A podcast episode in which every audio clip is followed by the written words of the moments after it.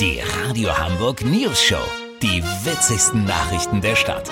Mit Olli Hansen, Jessica Burmeister und Peter von Rumpold. Guten Tag. Corona hat mal wieder sehr deutlich gemacht, beim Thema Politik ist für viele Menschen Schluss mit lustig. Die gesellschaftliche Spaltung wird zunehmend größer und der Riss geht teilweise sogar durch ganze Familien. Unser Reporter und Hobby-Schlichter Olli Hansen will die Gräben schließen und Streithähne an einen Tisch bringen, die kein Wort mehr miteinander reden. Ein krasser Fall ist das Zwillingspärchen Lohmann aus Poppenbüttel.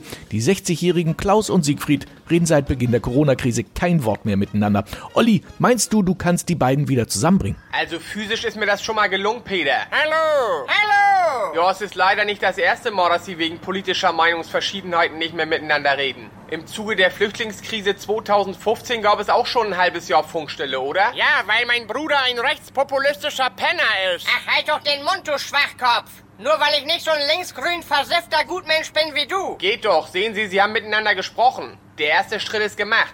Wollen wir uns jetzt mal ganz langsam an das aktuelle Streitthema heranwagen? An die Corona-Diktatur? Ach, sei doch einfach still, du blöder Corona-Leugner. Covidiot. Ich hab nie Corona geleugnet. Ich stelle nur die Maßnahmen in Frage. Ach, setz deine FFP13-Maske auf, du Esel, und hör auf, mir auf den Sack zu gehen. Ich merk schon, so kommen wir nicht weiter. Dann mal andersrum. Gibt es denn ein politisches Thema, bei dem Sie sich einig sind? Ja, wir sind beide für eine Lockerung der Waffengesetze. Wieso? Dann können wir unsere politischen Differenzen endlich mit Panzerfäusten klären.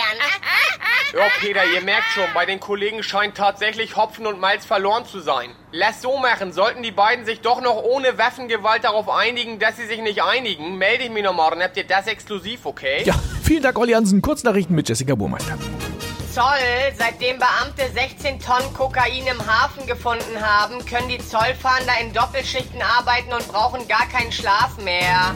Studie, es besteht ein Zusammenhang zwischen der Lebenszufriedenheit beim Menschen und dem Vogelartenreichtum in seiner Gegend. Ja, vielleicht bist du deswegen immer so schlecht gelaunt, Peter. Du meintest doch, du siehst in deiner Gegend immer nur Tukane rumfliegen und sonst nichts. Ja, das wird es vermutlich sein. Das Wetter. Das Wetter wurde Ihnen präsentiert von Tukan, unterschätzter Vogel des Jahres. Das war's von uns. Wir hören uns morgen wieder. Bleiben Sie doof. Wir sind es schon.